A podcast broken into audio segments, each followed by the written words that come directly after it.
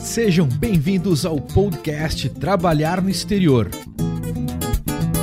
Com entrevistas inspiradoras de profissionais brasileiros e suas experiências internacionais.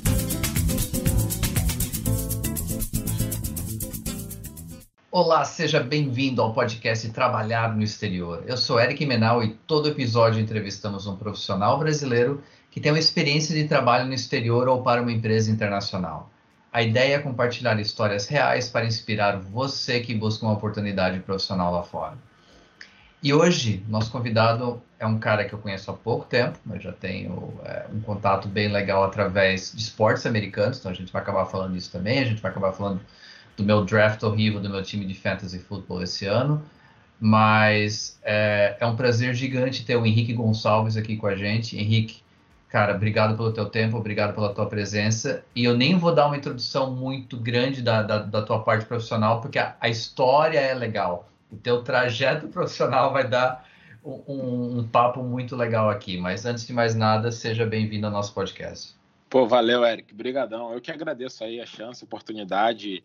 E assim, eu tenho mania de falar muito, então também, se eu estiver falando demais, sinta-se à vontade para cortar, é, falar, mandar eu parar de falar, tudo tranquilo, mas é assim, acho que que eu puder ajudar, né? Eu tô longe de saber muito, mas pelo menos eu posso falar do que eu passei, né? É, tanto no Brasil como fora, indo e voltando e, enfim, que eu puder ajudar qualquer um aí com a minha história, bom, estamos aqui para isso. Legal, cara. Então a gente tem uma história que vai ligar Brasil, Estados Unidos e Canadá aqui. Então, uma história bem diferente do que a gente já teve no, no podcast. Fala um pouquinho da tua carreira, de como você chegou nesses, nesses últimos anos a fazer essa, essas movimentações e aí a gente começa a entrar nos detalhes de cada ponto. Claro, beleza. É, então, eu me formei em engenharia química aqui no Rio de Janeiro mesmo, né? Eu sou do Rio, de Niterói. E eu, quando estava perto do, de me formar já, assim, há meses de me formar, é, eu recebi um e-mail da faculdade de oportunidade para engenheiro químico em Chicago. Eu entrei para ver o e-mail e era uma oportunidade, um trainee é, na UOP, que é uma empresa petroquímica, em óleo e gás, né? E era o que eu fazia já no estágio no Brasil. Eu falei, bom, vou me inscrever, não custa. na pior das hipóteses, eu nunca recebo uma resposta. É, e aí eu, bem, eu passei, tive uma primeira fase, passei, cheguei a uma entrevista final que aí foi em inglês com dois é, gerentes, engenheiros lá da empresa, né, que estavam no Rio. Uhum. E, bom, eu acabei sendo contratado. E era um programa de trainee que acabou sendo uma baita experiência para mim, porque recém-formado, 22 anos, é, sim, quase 23, fui para Chicago eu já tinha ido para os Estados Unidos antes, eu adorava esportes americanos já, o que eu acho que me ajudou muito, é, não é longe de ser uma exigência, mas me ajudou muito a, a me adaptar aos Estados Unidos e a, a, cultura americana e entender, né? Mas enfim, fui para lá, fiquei um ano e meio lá, né? Fui escolhido. E, e era um trainee que envolvia mais ou menos uns 15 estrangeiros e uns 15 americanos. Então também foi muito bom para ter essa troca de experiências passado esse tempo, voltei para o Brasil como engenheiro de campo, trabalhei um tempo como engenheiro de campo aqui, indo para refinarias e estações de gás natural. E aí eu decidi que eu queria mudar de carreira de novo, não estava mais satisfeito em óleo e gás. É, eu queria entender mais do mundo e das empresas, do mundo de negócios. Uhum. É, tava ficando muito específico e fui fazer um MBA. E aí decidi fazer um MBA de novo nos Estados Unidos e apliquei para a maioria das universidades perto de Chicago. Posso até falar um pouco, se você achar que é de interesse, sobre aplicar para mestrados e, enfim, pós-graduação no geral é, nos Estados Unidos. Claro que tem diferença de uma né, de um curso para outro, mas acho que no geral a, o método é semelhante. Você fez tudo é isso sozinho, Henrique? Foi tudo ah, sozinho ou tinha algum, alguma assessoria te ajudando? Não, é bom. A minha namorada na época, ex-namorada era americana, ela me ajudou bastante porque ela conhecia o caminho das pedras já. Legal. Mas eu acabei fazendo sem assessoria. Eu acho que quando a gente é novo, a gente faz um pouco na, na ignorância, né? É, esqueci qual é a, o ditado que tem, mas eu Deus, né? Deus ajuda os ignorantes, mas é algo assim, né? quando você não sabe o tamanho da missão na tua frente, você só vai, né? Se eu soubesse, acho que eu teria pedido assessoria, sabe? Mas dá para fazer assim, é que é um, o processo para você aplicar para a universidade nos Estados Unidos é bem diferente do Brasil, né? A gente está acostumado a fazer uma prova no Brasil, um vestibular, ou se for um mestrado, tem uma prova de mestrado. É, às vezes tem uma aula teste ou não, mas assim, é totalmente diferente dos Estados Unidos, onde você faz, você pode fazer um GMAT, um GRE ou outras provas que são provas gerais de admissão, e essa nota pode ser importante ou não para você ali, porque você além disso tem que mandar todo o seu currículo, você tem que mandar carta de uma carta de interesse, né, que cada lugar chama de um jeito, mas é basicamente explicando por que você quer entrar, é, às vezes respondendo algumas perguntas é, pré-definidas do programa, que varia de faculdade para faculdade. Tem que ter carta de recomendação de professores ou de é, gerentes seus de trabalhos anteriores.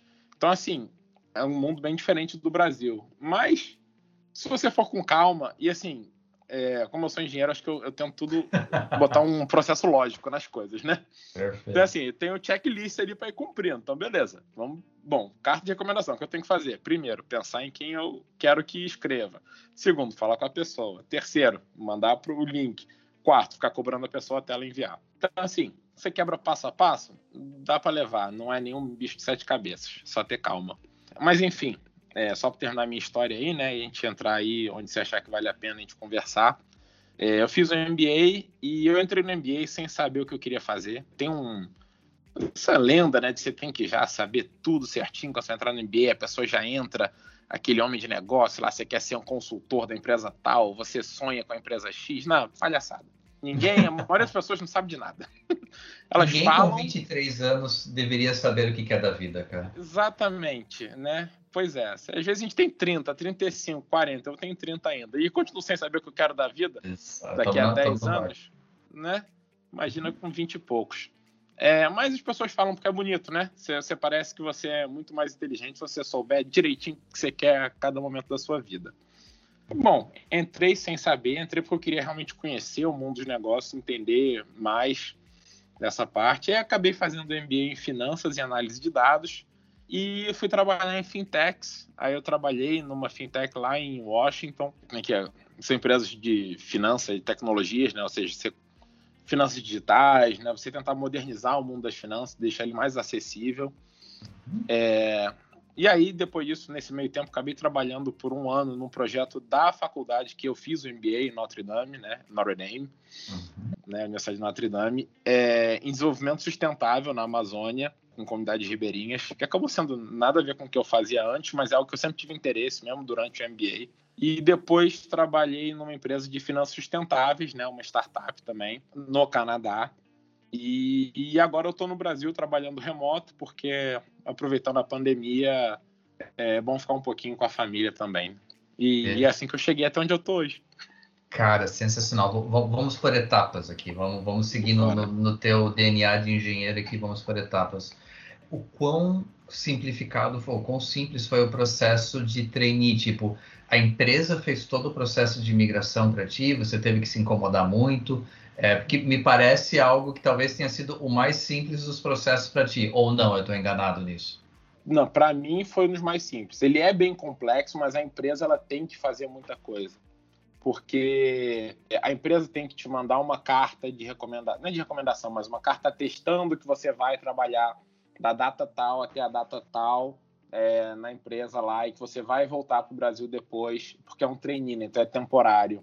Você não vai morar nos Estados Unidos né, para sempre. A empresa tem que provar que ela vai te pagar um salário, que você vai se manter lá. Então, assim, a empresa faz muita coisa. Você precisa pegar essas coisas que a empresa vai dar e entrar com um processo no consulado americano. Do mesmo modo que você faria para um, um, visto de turista, você entra para um visto que agora não lembro se é o F1 ou J1. Eles variam entre estudo e trainee. Eu esqueci qual dos dois agora. Acho que é o J1. Mas, enfim, você vai ter que colocar mais documentos no site, você vai ter que dar mais informações, mas você se preocupa com pouca coisa. Porque tem um aval do outro lado, né, cara? Exato, tem um aval do outro lado. Pois é. É, é a empresa que está botando o dela na reta, né? Isso aí. É, claro que se você tiver, sei lá, um processo criminal contra você, a culpa não é dela e você vai ser negado. Mas, enfim, considerando que né, a gente está tudo certinho, você vai parecer que é muita coisa, mas na verdade você só segue os passos, sabe? E vai chegar lá. Não, não teve muito. Eu, você acaba se estressando, né? Porque você fica com medo de errar, mas é tranquilo, não é nada demais. E, e eu acho que o processo de L1, que é o que você vai como transferência, é semelhante. Eu não tenho certeza porque eu nunca fiz, mas eu acho que é semelhante. Tinha pressão do tempo, tipo, tu tinha uma data X para finalizar o processo ou, ou foi tranquilo mesmo, tipo, sei lá, um mês, dois meses, três meses, quanto tempo demorou esse processo? Estou é, tentando lembrar aqui. Eu faz fui tempo, né, aprovado né, faz tempo, fazem oito anos. é, mas eu fui para lá no meio de agosto. Eu entrei na empresa, no escritório do Rio ainda, no início de julho, porque era para me adaptar e fazer uns treinamentos iniciais, né, de, de boas-vindas à empresa, né, segurança e tal. E foi aí que eu, assim, o meu processo foi, eu recebi o visto no meio de julho, ou seja, um mês antes de eu ir. Eu acho que eu comecei ele em maio. Eu vou estar aqui de uns dois meses. É, eu sabia que era para eu ir em agosto, então eu estava com medo de atrasar. Mas ao mesmo tempo, a, os brasileiros que foram um ano antes de mim, eles só conseguiram ir em, em outubro, porque atrasou deles, deu qualquer problema lá, então atrasou. É, teve um cara que foi dois anos depois de mim, que também acho que só foi em dezembro, porque também deu algum problema, não sei o que foi, que atrasou. Então, assim, no fim das contas, não tinha pressão nenhuma. Eu é que, quando a gente está entrando num emprego novo, a gente fica sempre achando que a gente tem que fazer tudo certinho, né? Sair um, dar um passo pro lado, você vai ser demitido. Ou vão te olhar torto. E, pô, isso acontece todo dia, toda hora. Ignorance is a blessing, é como a gente fala. É, exatamente. Cara, e, e, brincadeiras à parte, a ideia de você é, começar a trabalhar em agosto é, é para eles te enganarem em relação ao clima de Chicago, você achar que o clima de Chicago era maravilhoso tal, e depois você levava na cabeça. Foi mais ou menos isso. Uh, olha, é, pior que podia ser, né? Porque realmente funciona bem. Porque você chega lá em agosto e eu lembro de dias de eu ficar queimado de sol, de 35 graus. Mas na verdade é só porque bate muito bem com o calendário é, americano, né? De ano letivo. Então, os americanos se formam em junho e aí entram em agosto, depois do verão. É, e a gente entrou junto, né? Os 12 a 15 estrangeiros os 12 a 15 americanos entraram todos no mesmo dia, tirando quem se atrasou, que teve gente que se atrasou. É, problemas de vista, né? Mas é, na verdade é só por isso, só porque bate com o calendário americano. Você conseguiu morar perto do trabalho? É, a empresa te ajudou com, com, com isso ou, ou, teve que morar longe? Assim, como é que funcionou esse processo? Cara, Chicago é uma cidade grande, né? Então, é. a primeira mudança já para uma cidade desse tamanho não é a coisa mais fácil do mundo. É, não, com certeza. Não, e ótimo, foi bom você perguntar isso, porque eu tinha esquecido de falar dessa parte. É, na verdade, a empresa tratava a gente como um expat, né, um expatriado. Então, a empresa deu habitação, carro e uma ajuda de custo.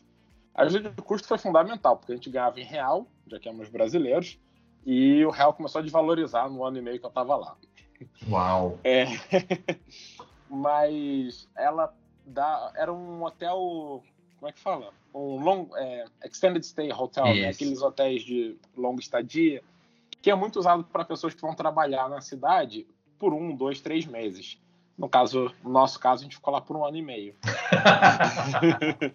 Éramos quase é, moradores já mesmo, né? conhecia todos os porteiros, funcionários, tudo. Mas a empresa alugar um carro para cada um e, e dar o, a habitação, o hotel ali, né? É, acabou sendo muito bom, porque eu não sei como eu faria se eu tivesse que procurar a casa aos 22 anos de idade, alugar um lugar, sabe? É, ia ser, ia ser tenso. Então isso acabou ajudando bastante e fazendo a transição ser muito mais fácil. É, porque é como se eu tivesse tido um, uma leve adaptação ou uma, uma lenta adaptação à vida adulta, né? É, de universitário que ainda não ganha um salário para se bancar, é, morando na casa dos pais, né? Como é muito mais tradicional aqui no Brasil do que nos Estados Unidos. Uhum. É, para morar sozinho num país, né, num outro país, num novo emprego e tudo, em outra língua, é eu morar num hotel, eu ter um café da manhã servido todo dia, então só precisava me preocupar com almoço e jantar, é, ter arrumadeira, né, é, trocando lençol, tirando lixo, facilitou muito a vida, né? Foi um, era uma semi-vida adulta, então é, acabou me ajudando bastante. É, foi uma transição bem mais suave. Foi um processo de trainee não só profissional, né? Pessoal também. Então, é, não, mas é interessante, cara. É interessante. É verdade. Nunca tinha pensado nisso, mas foi mesmo, com certeza. É, e isso facilitou bastante. E aí, é, era um hotel, na verdade, a gente estava no subúrbio de Chicago, né? E subúrbio é um lugar bom nos Estados Unidos, né? A gente tem essa visão de subúrbio sendo ruim no Brasil. Então, a empresa ficava em Des Plaines, que é uma meia hora de Chicago, e o hotel ficava em Schaumburg, que é mais uns 10 a 15 minutos para longe. É, mas assim, era 15 minutos de carro, com neve virava meia hora, 40 minutos, o que é uma coisa que a gente brasileiro não prevê nunca, né? Yep. Acabou sendo, sei lá, foi um, uma experiência pra gente, né? As primeiras vezes que nevava, ah, tô saindo aqui às 7h40 e vou chegar tranquilo às 8 no trabalho. 8 e meia você chegava lá com a cara de bunda, achando que. é, achando que todo mundo ia ficar puto com você, só que na verdade acho que eles já sabiam, né? Então é quase que um trote, né? Processo de aprendizado. É, exatamente. Sensacional. E, e aí a tua experiência no MBA? Era dormitório na, na faculdade? Você morava na região? Como é que funcionou esse processo aí no, na segunda etapa tua nos Estados Unidos? Boa. É, é então, e esse processo, né, eu falei ali rapidinho como se faz, né, esse foi bem mais complexo para eu fazer, né, então foi isso do passo a passo para não perder o foco. Uhum. É, aí chegando lá, aí é com você. É, quando você vai para fazer um mestrado, um doutorado, qualquer tipo de pós-graduação, você já não é realmente uma criança mais, né? Já é um adulto, então você se vira. Você, então no MBA e acho que na maioria dos processos, pelo menos em Notre Dame, nos programas, você podia escolher morar num alojamento específico para pós-graduandos é, em Notre Dame, mas pouca gente escolhia ele. Ele não era, ele era pago, então você não tinha tanta vantagem assim financeira e, e você era livre para escolher onde você queria morar. Tem muitos prédios em volta da universidade, literalmente assim. Tem, mas no campus, né, um campus inteiro, como a maioria das universidades dos Estados Unidos, né, é uhum. é aquele campus gigante. E assim que você cruza uma rua para fora do campus, tem prédios para estudantes. Então é muito prático, porque você está na beira do campus. Literalmente, você cruza a rua, você entrou. É, então a maioria dos estudantes de pós-graduação morava fora. Eu morei fora, num prédio que era ali na beira. E aí você tinha, desde dos mais baratos, que eram uns, acho que uns 500 dólares por mês, é, dividindo um apartamento com mais quatro pessoas, ou, quer dizer, com mais três, né? Quatro uhum. ao todo, quatro quartos. Até um prédio de luxo que era, acho que passava dos dois mil dólares por mês. E você tinha um, não lembro se era um ou dois quartos só para você, ou se você quisesse dividir é contigo, mas é, um prédio de luxo, assim, bem legal. Eu fiquei no meio termo, né? Era um estúdio só para mim, é, é, né? Seria a kitnet no Brasil. Uhum. É, e que me coube muito bem, sabe, por dois anos foi bem tranquilo. E, e, a maioria dos programas de MBA, pelo menos, eles têm mais ou menos um terço dos estudantes sendo, sendo internacionais. E isso também é algo que ajuda na adaptação, né? Você, eles estão preparados para receber pessoas de fora, então outras culturas, outras experiências de vida e acaba dando uma, criando uma, uma troca de oportunidade, de experiências muito grande. E como é que foi estar imerso nessa cultura esportiva de Notre Dame, que é uma coisa que acho que quem não acompanha, mesmo quem acompanha esportes profissionais americanos não e não acompanha esporte universitário, não consegue ter noção do tamanho que é a importância, principalmente quando a gente fala do futebol americano da Universidade de Notre Dame. É a única universidade que tem um contrato exclusivo com um canal de televisão aberta lá só deles, é, ganha uma fortuna por ano como é que foi para ti estar tá imerso nessa experiência? Você e você virou fã ou não da universidade? não, boa, boa pergunta. E agora é a hora que eu não paro de falar mais. Tá? à vontade. É, assim, como eu falei, eu sempre fui fã dos esportes americanos, né? Principalmente futebol americano e beisebol. Mas o profissional. Eu acompanhava o college, eu lembro de jogos assim dos anos 2000 do college, tipo a final entre USC e Texas, né? Que ficou muito marcada.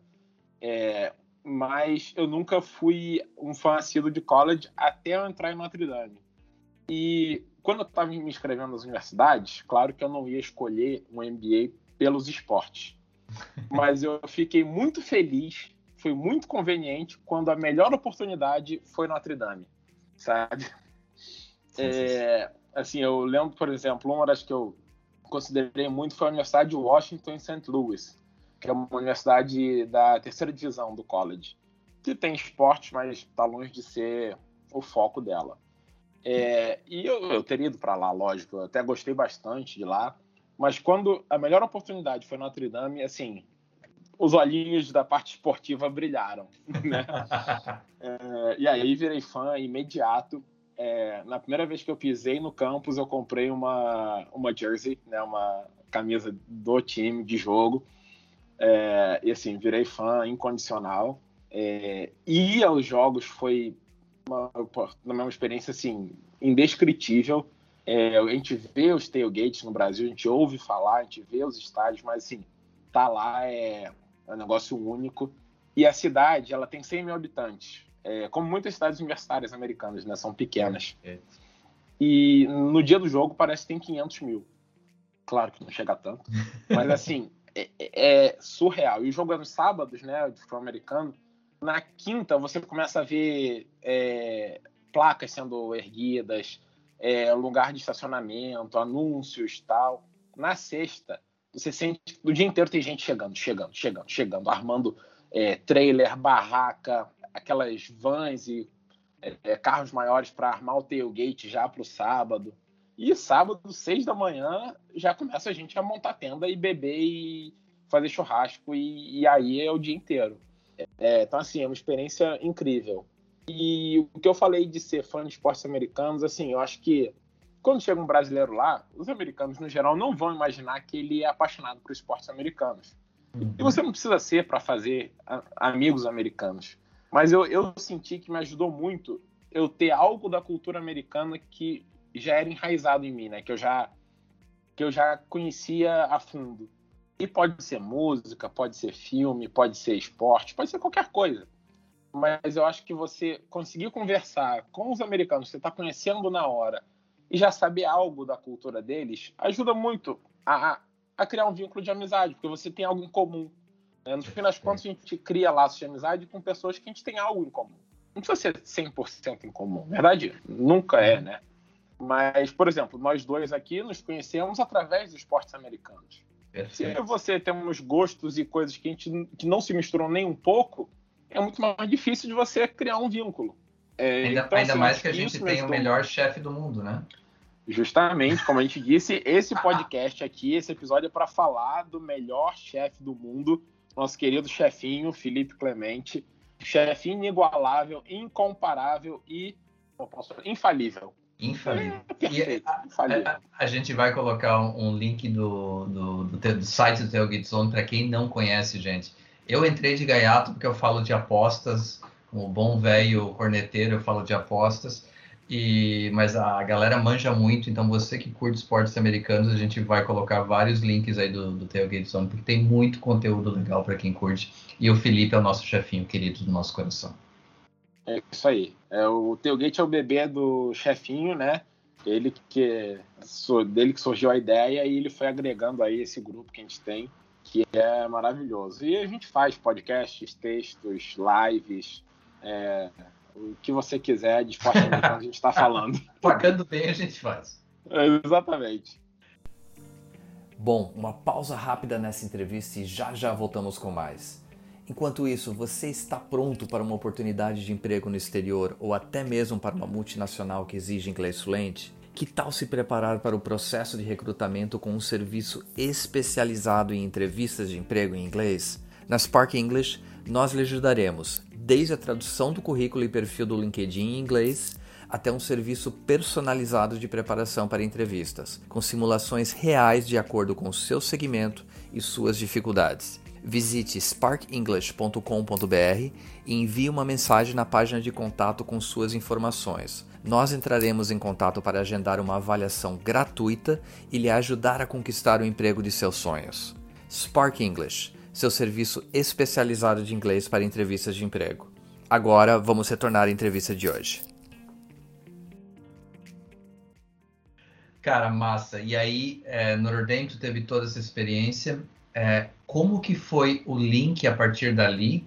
É, e assim, até vamos entrar um pouquinho no detalhe, como é que foi a tua educação lá? É, como é que foi o conteúdo do teu MBA para te preparar para uma oportunidade direto no Canadá? Então, você acabou indo direto para o Canadá ou teve ainda uma ponte no Brasil? Não, né, é, eu até cheguei a trabalhar nos Estados Unidos, depois uma ponte no Brasil e aí eu fui para o Canadá. Legal. É, mas, assim, o MBA foi muito bom, realmente eu aprendi muito. E, assim, do que eu não sabia mesmo, do que eu não imaginava, né? Eu, eu entrei lá sem saber como funciona o mundo dos negócios. Eu aprendi sobre estratégia, liderança, marketing, finanças, to todas as áreas que envolvem uma empresa e que, pelo menos eu, como engenheiro químico trabalhou o tempo todo na parte de processos de óleo e gás, nunca tinha aprendido é, o nosso ensino na faculdade no Brasil é muito mais focado, né? Você, você tem poucas matérias eletivas, você tem muita coisa ali só para sua profissão, então você acaba vendo pouco do resto. Eu não sei o que é melhor, o que é pior, mas eu acho que para mim foi muito bom fazer esse MBA. É, e assim, ele não é. O nível do MBA não é nas alturas. Na verdade, eu tive matérias mais difíceis na faculdade do que no MBA. As matérias mais difíceis da faculdade foram muito mais difíceis. Só que o MBA você vê um pouco de tudo. E essa é a dificuldade dele, essa é a beleza dele também. Né? Uhum. Você está aprendendo no mesmo período sobre, sei lá, estatística, finanças, marketing e análise de dados para, sei lá, saber alguma coisa estratégica que você quis estudar porque te interessa. Uhum. E, e, e para mim, no início, pelo menos, o mais difícil foi pensar o tempo todo em inglês sobre coisas que eu nunca tinha visto antes na vida. Né? Pô, interessante esse ponto. Porque eu já falava inglês, né? eu tinha trabalhado nos Estados Unidos, então já era fluente, mas eu nunca tinha tido que aprender inglês e aprender coisas diversas e fazer uma prova em inglês, né? Fazer várias provas em inglês. Então, eu acabava cansado. Foi isso que eu sentia. Eu saía cansado às vezes. E com o tempo se acostuma também. É... Não é nenhum bicho de sete cabeças, todo mundo é capaz. Mas tem que ter calma, porque você vai ter aquele período de adaptação. Faz parte, né? ninguém é. É se você for um gênio, talvez seja mas no geral ninguém é gênio, né? O, o, morar sozinho no estúdio te ajudou a ter essa paz de espírito para passar esses, esse tempo do MBA? Para mim, pessoalmente, sim. Eu acho que vai de cada um. Tem gente que adora morar com outras pessoas, né? É, eu fiz amigos lá que ativamente procuravam morar com outras pessoas, né? Mesmo sem conhecer ninguém, eles tentaram achar uma casa para quatro pessoas. Quatro alunos estavam entrando ali na hora do MBA. Nunca tinham se visto antes. É, para mim, eu adoro estar com pessoas, adoro falar, adoro sair, sabe? Qualquer coisa, comer, beber é, esportes, enfim. Mas, ao mesmo tempo, isso quer dizer que eu gosto de ter a minha casa, né? E ter o meu momento sozinho, é, né? De noite, a hora que seja, para dormir ou para descansar. Então, para mim, me fez muito bem ter o meu próprio estúdio. Eu acho que se eu estivesse morando com outra pessoa, talvez isso acabasse me estressando mais, me tirando um pouco do foco. Mas é de cada um, né? É, então, assim, acho que isso não tem regra, né? É você se conhecer e fazer o que você vai estar melhor. Show de bola. Então, terminasse o MBA, aí o próximo passo foi uma, uma oportunidade nos Estados Unidos, que veio, tipo, você aplicou da universidade mesmo, então, quando estava lá em, Notre. Isso. É, acho que todas as universidades dos Estados Unidos, não dá para garantir, mas eu acho que todas têm um centro de carreiras que é algo que também, pelo menos para mim, eu nunca tinha visto no Brasil. Muito né? legal. É, então, assim, tem técnicos de carreira, career coaches, e no caso do MBA, o MBA de Notre Dame tinha um centro de carreiras específico, porque né, o cara que está saindo do MBA é diferente do cara que está saindo da, da graduação, né? É, está procurando vagas diferentes, tem experiência de vida já diferente. Mas, enfim, independência diferente ou o mesmo centro, você tem técnicos de carreira que te ajudam a, a acertar o seu currículo para o modelo americano, é, fazer uma cover letter, que é algo que se pede muito lá, né? A carta de a carta de capa, né? Você vê como uma carta de apresentação. Isso, perfeito. É, né? e, e a maioria das universidades elas têm o próprio é, Job Board, que seria um site de vagas. É, e ela também te indica para outros sites de vagas, tipo vagas.com, né, no Brasil, uhum. é, Cato Online, e aí tem os dos Estados Unidos, tem o Indeed, tem o próprio LinkedIn, né? É, então, assim, ela te indica onde procurar vagas. Tem até sites específicos, por exemplo, se você quer é, entrar em, sei, banco de investimentos, vai, pode ter um site específico para banco de investimentos. É, tem um site que se chama Angels List, que é para empresas que estão em estágio de nascimento, estão recebendo investimento de investidores anjo. E é, por aí vai. É, então, a universidade te ajuda a direcionar. Ela não vai achar vaga para você. Você que tem que correr atrás, você que tem que aplicar, você que tem que, no fim das contas, fazer o seu currículo, fazer a sua carta, né? Perfeito. Mas ela te ajuda. E, por exemplo, se você falar, meu sonho é entrar na Microsoft. Chutei uma empresa. Aí, aquele seu técnico de carreira vai ver se ele tem algum contato no Microsoft, ou vai procurar o contato do contato, vai usar a rede dele para tentar achar um contato na Microsoft que você possa ao menos saber mais da empresa, talvez saber alguns macetes na hora de aplicar ou numa entrevista, ou a pessoa pode até te recomendar para a empresa. Mas, enfim, é, no fim das contas é tudo um trabalho de formiguinha, né? De ir fazendo contatos, e conhecendo, e aprendendo. E quando você é estrangeiro, claro, você não tem uma rede de contatos no país, então isso é mais difícil. Mas ao mesmo tempo, tudo é possível. E aí que eu consegui, pelo é, site de Notre Dame mesmo, essa vaga na startup em Washington. É, trabalhei lá um tempo, era uma empresa de finanças digitais, então para ajudar outras pessoas a ter mais acesso às finanças e mais conhecimento, né? É, controlar o orçamento melhor, coisas do tipo. Tipo o Nerd Wallet é, da vida? Acho que é esse, esse nome. Exatamente, é, exatamente. Era basicamente concorrente do Nerd Wallet, né? É, uhum. Mesmo esquema. E, e aí eu fiquei lá um tempo, mas eu não consegui o visto de, de trabalho, o H1B, né, o H1B, que é uhum. uma loteria, é algo que é, é difícil, dá para conseguir, mas é difícil. Teve alguns amigos meus estrangeiros do MBA que conseguiram, outros não. E aí eu decidi então aplicar, eu vi que eu tinha pontos suficientes para aplicar para o visto de residente permanente do Canadá. E aí vai para a última etapa da minha vida até o momento. é... Cara, deixa eu fazer uma pergunta bem fala, específica. Fala. É, como é que você sabia, tipo, como é que funciona essa questão dos pontos? Boa, boa. É, bom, o Canadá, ele tem vários jeitos de você imigrar para lá. É, uhum. E o mais comum deles é você ir para estudar, né? Um mestrado, uma pós-graduação, tem vários tipos, várias é, oportunidades diferentes. E é como a maioria das pessoas vai, e era o que eu tinha originalmente pensado. Poderia ser uma oportunidade, se eu fiquei pensando se teria alguma outra pós-graduação que valeria a pena, ou se eu voltaria para o Brasil para trabalhar no Brasil, enfim. E aí é, também existe o sistema de seleção de visto de residente permanente, que é o green card canadense, basicamente. Uhum. E eles têm uma pontuação que eles dão ponto para tudo. É, se você tem faculdade, se você tem mestrado, experiência de trabalho, quantos anos, é, ganha mais ponto ou menos ponto, seu nível de inglês.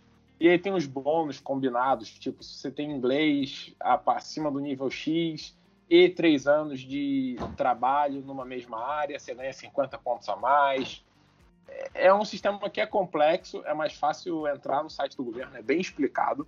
Uhum. Toda a pontuação ali, o máximo que você faz em cada coisa. Sua idade vale ponto. Quanto mais novo, melhor. Então, assim, são várias coisas. E aí, no máximo que você consegue é 600 pontos. Com um diferencial que é, se você tem qualquer coisa dessas, desses 600 pontos, no Canadá, isso vale em dobro. Caramba. Então, por isso, muita gente vai para lá estudar para depois aplicar, porque aí o estudo lá vale em dobro. Então você ganha esse salto, né? Entendi. E aí você pode fazer 1.200 pontos. E a nota de corte fica pelos 400, assim, entre 400 e 500, né? Ela varia na casa, flutua na casa dos 400. É, é, e aí eu fiz um, uma estimativa, eu não sabia, por exemplo, minha nota de inglês, porque eu não tinha feito a prova de inglês ainda. Eu fiz uma estimativa e eu vi que eu muito provavelmente teria pontos para passar. E aí eu usei uma consultoria, aí sim, porque era algo totalmente novo para mim, né? Eu com medo de errar. É, então, usei esse serviço consultoria, é, fiz três consultas, se eu não me engano. Perfeito. E a consultora ela foi me guiando. Então, assim, no primeiro, ela me explicou todo esse sistema, a pontuação, o que, que eu tinha que fazer, o que fazer primeiro. É, por exemplo, a primeira coisa que você tem que fazer é validar o seu diploma. Então, você tem que mandar todos os seus diplomas para o Canadá e eles vão validar, ou seja, vão ver que o meu curso de engenharia química no Brasil de cinco anos realmente equivale a uma faculdade de engenharia química no Canadá. É, e o MBA mesma coisa. E isso só por isso, isso por si só demora um mês e você não pode fazer mais nada antes disso. Isso era algo que eu não sabia, né? É, sim, um detalhe só, mas por isso eu acho que é bom. Nesse caso, eu recomendo com certeza, se você quer emigrar para o Canadá, fazer um serviço de consultoria, até porque ela vai te dizer, por exemplo, olha, você está viajando, você não vai conseguir a residência agora, vai fazer um curso lá. Ou você vai perder tempo e dinheiro fazendo um curso lá que não, é, você já está num nível, sei lá, de carreira muito acima, então não vai te agregar em nada e você pode ir direto como um visto de residente. Enfim, a consultoria vai saber te direcionar para o melhor, é, a melhor opção para você emigrar para o Canadá. E foi isso que eu, que eu percebi tanto com a minha experiência como com outros brasileiros que eu conheci lá e que tiveram caminhos diferentes para chegar no mesmo lugar que eu cheguei. Show de bola. E qual região você acabou indo para o Canadá lá, Henrique? Boa. É, eu não conhecia o Canadá, é, uhum. então resolvi ir para Toronto, porque Boa. era a maior cidade. Eu, bom, nasci em Niterói, que é do lado do Rio de Janeiro, então nasci em cidade grande, cresci morei nos Estados Unidos, cidade grande, então falei, vou para outra cidade grande, vai ser o melhor para me adaptar. É, e perto dos Estados Unidos, a cultura ainda é semelhante, tem diferenças, mas no geral ela é parecida.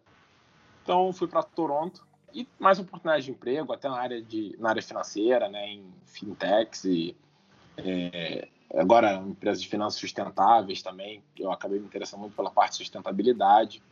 Então foi para lá que eu fui e gostei muito da cidade. É, o Covid não ajudou, né? A pandemia, o isolamento. Exato. Extremamente é... restrito lá, né? Pois é, bastante. O Canadá, inclusive, teve um dos maiores lockdowns, assim, acho que, não sei se do mundo, mas bem maior que no Brasil, bem maior que nos Estados Unidos.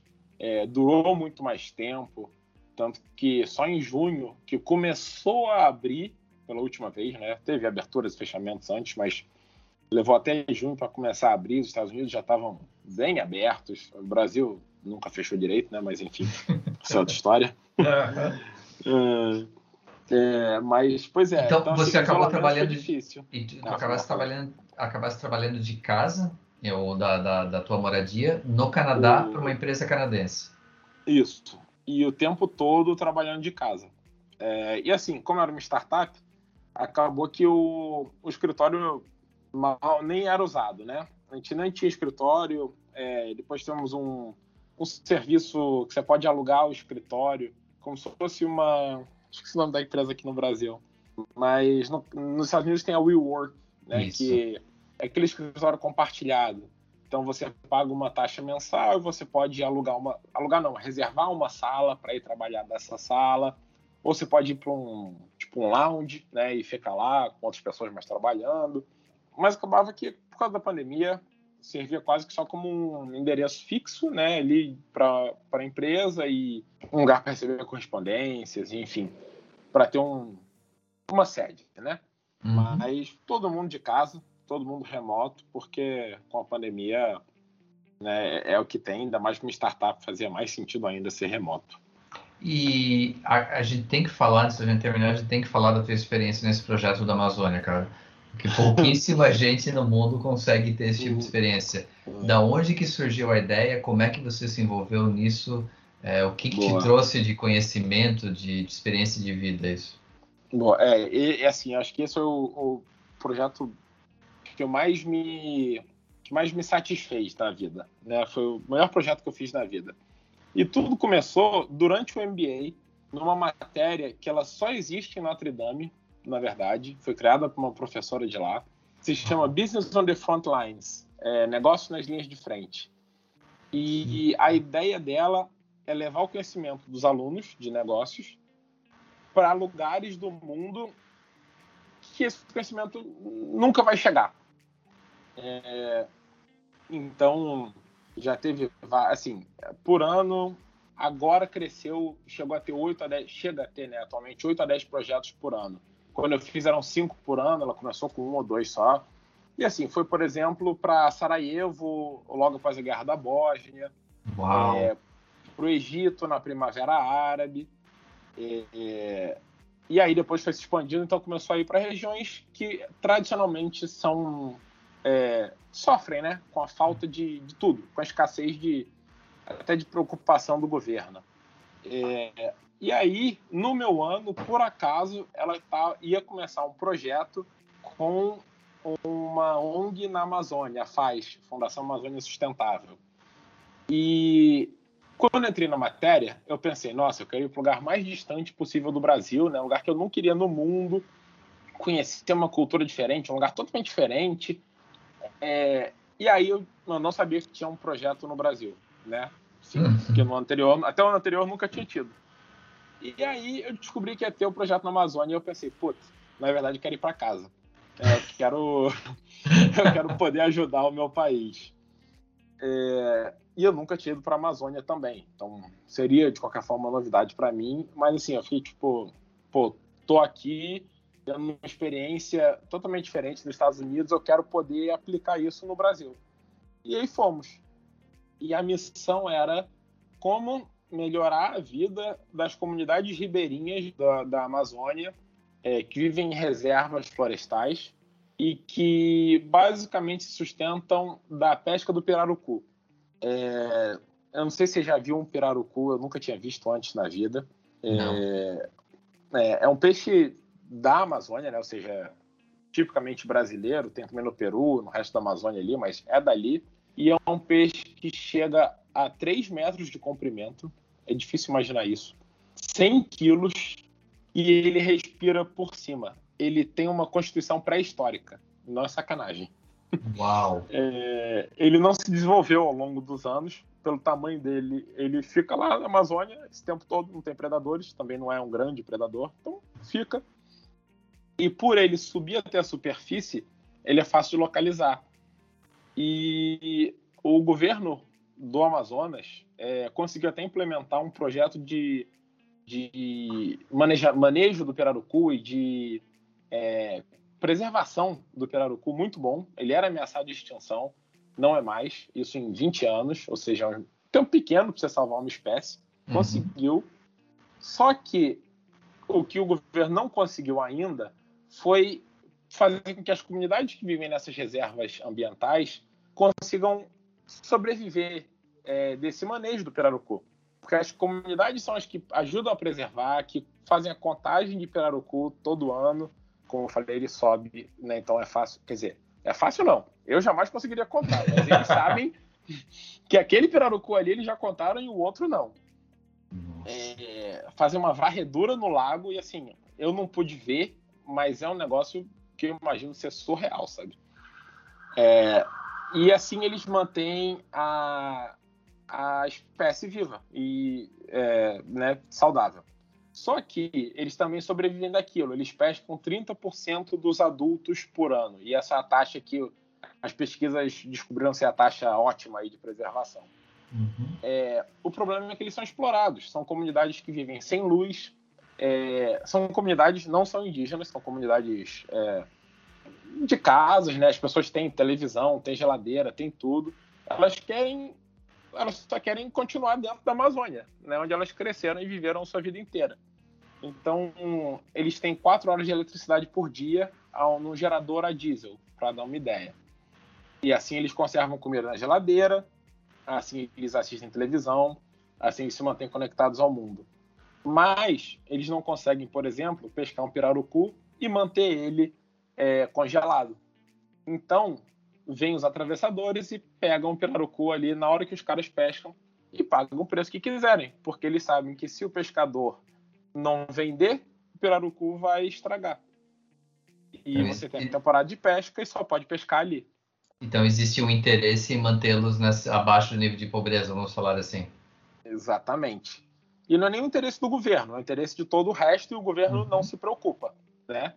e, e teria muita dificuldade, para ser sincero, em conseguir chegar lá, mas não tenta, né? Uhum. É, então, a, a nossa missão era como a gente pode ajudar essas pessoas. A FAZ era uma ONG, é uma ONG, que ela tem um bom apoio, tem empresas que apoiam a ela, então ela tem dinheiro, ela tem capacidade de ajudar, mas ela não sabia como fazer. Então, o nosso trabalho era quase que desenvolver um plano de ação. E, e aí, é, durante a universidade foram seis meses né, dessa matéria, mas depois que eu voltei para o Brasil, a professora perguntou se eu queria continuar nessa matéria por um ano, né, uns oito meses, na verdade, antes de eu ir para o Canadá. Eu falei, lógico, o prazer é meu, sim, trabalhando como que um contratado, né? Uhum. Ajudando na pesquisa, no monitoramento da, das ações e fazer, fiz uma pesquisa de campo de novo. E, enfim, só para encerrar, basicamente o que a gente fez foi montar um plano de negócio desde vamos é, é precisa dar para eles um barco que possa transportar o peixe até a cidade mais próxima. Esse é o primeiro passo. Chegar na cidade uhum. mais próxima e vender lá, o quilo do peixe já salta de R$ reais para seis ou sete. No Rio, ele vale 30 reais, 40. Em Manaus, uns 25. Ou seja, ainda é muito pouco para o pescador. Mas o salto de 4 para 6 ou 7 já representa muito, né? já é 50% a mais. Então, é o primeiro passo. Faz pequeno. E depois é, montar câmaras frias nessas cidades para ele poder não só chegar lá, como armazenar o peixe. E aí hum, ter um barco grande que possa ir até Manaus ou achar jeitos de alugar espaço em barcos para ir até Manaus, porque aí o Pirarucu vale mais.